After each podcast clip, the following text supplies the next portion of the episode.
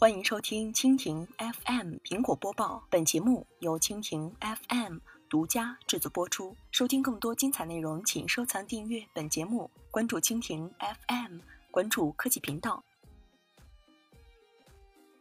据美国传来的消息，苹果 iPhone 八可能不会激活所有计划中的新功能，由于无线充电和面部识别软件存在各种问题，导致苹果在 iPhone 八上市时会禁用这些功能。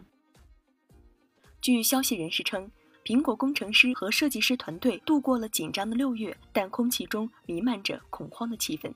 苹果在紧张地修复软件问题，这些问题可能导致 iPhone 八生产和发货的延误。如果苹果不能很快地解决这些问题，在发布时可能会禁用一些重要功能。全新 iPhone 被猜测起价高达一千二百美元，预计会安装多项从未有过的新功能，但其中一些功能难以执行。其中一项就是无线充电。苹果将利用一种感应充电技术，将手机直接放在独立充电设备上。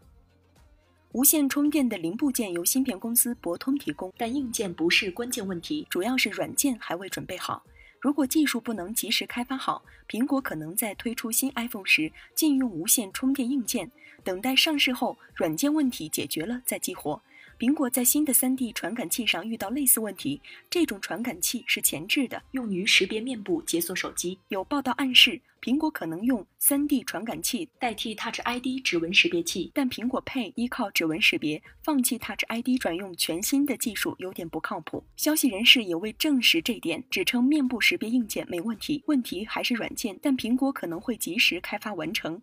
如果不能，同样在发布时可能会先禁用，待随后通过软件升级。激活，对此苹果拒绝置评。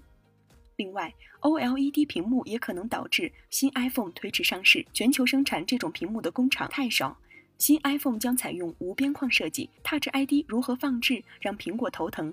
有报道称可能将传感器嵌入到屏幕下面。